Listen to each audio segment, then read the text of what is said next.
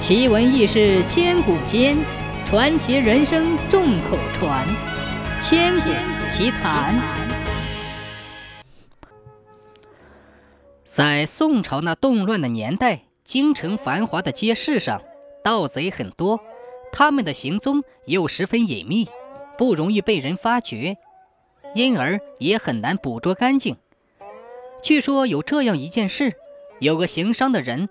平时爱敲陌生人的竹杠，有个盗贼一直尾随他，找到机会下了手，把他钱包里的钱都拿走了，还在里面留下一大把的手纸，弄得那个商人哭笑不得。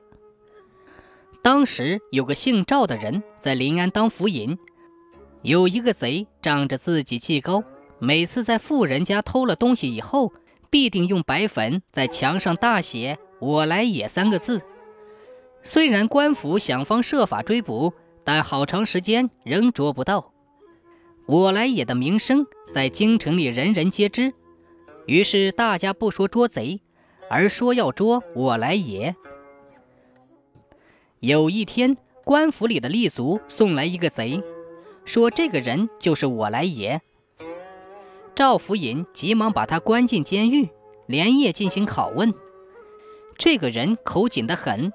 无论用什么刑，都不承认自己是我来也。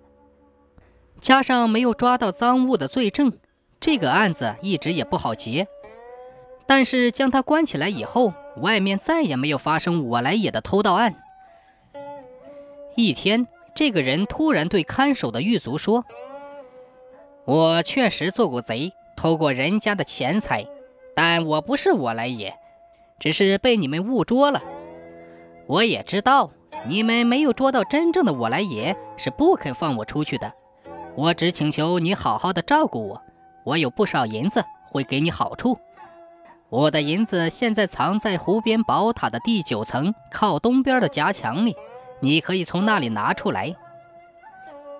狱卒心想，湖边宝塔是游人众多热闹的地方，这个贼大概是在跟我开玩笑。于是现出一副不屑一顾的神态。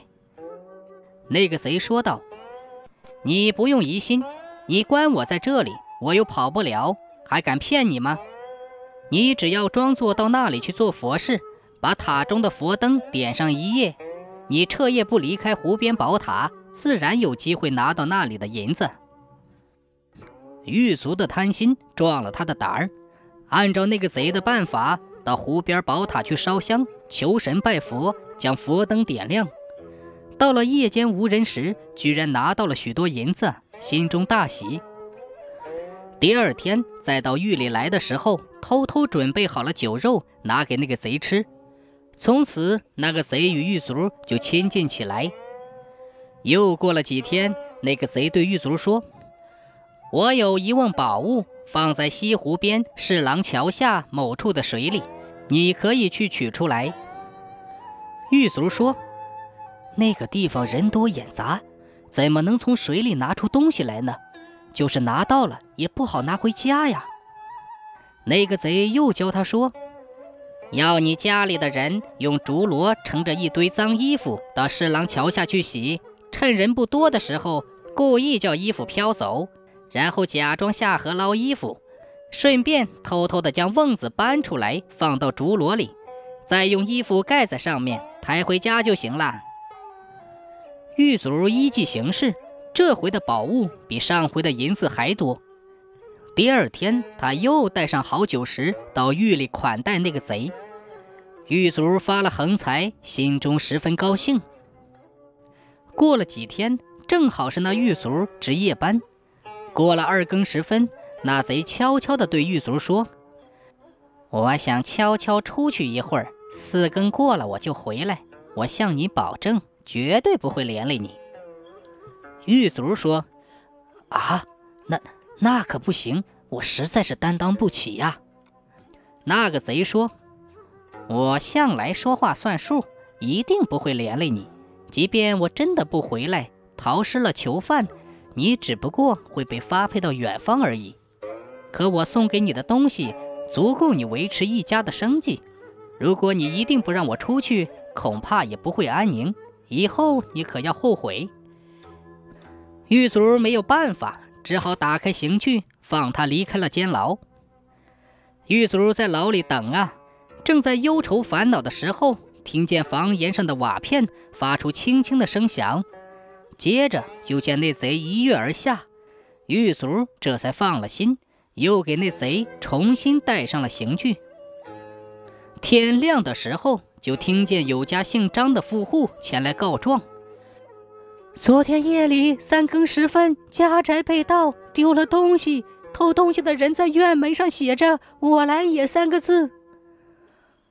赵福尹拍着书案说：“嗯，几乎错判了这个案子，难怪那个贼始终不承认呢。”于是，府尹大人以触犯夜行禁令的罪名，判以二十大板，打了之后，将那个贼赶出了临安府。并严令衙门狱卒继续搜捕我来也。狱卒回到家里，妻子告诉他说：“半夜我听见了敲门声音，以为你回来了，急忙起来开门。门刚打开，只见一个人把两个布袋扔进了门就走了。我把袋子藏了起来。”狱卒拿出了袋子，打开一看，里面都是金银制成的各种器皿。还有个张府的字样，这才明白贼就是我来也，偷了张府的东西来报答自己，又为自己开脱罪名。我来也被驱逐以后，那狱卒越想越不是滋味于是推脱有病，辞去职务，回到家里，以后坐享我来也给他的财物，一直到老，不愁吃喝。狱卒死去之后，他的儿子不能守住家业。把这家里的财产挥霍一空。有一次，他喝醉了酒，把事情的原委说了出来，我来也的悬案才得以真相大白。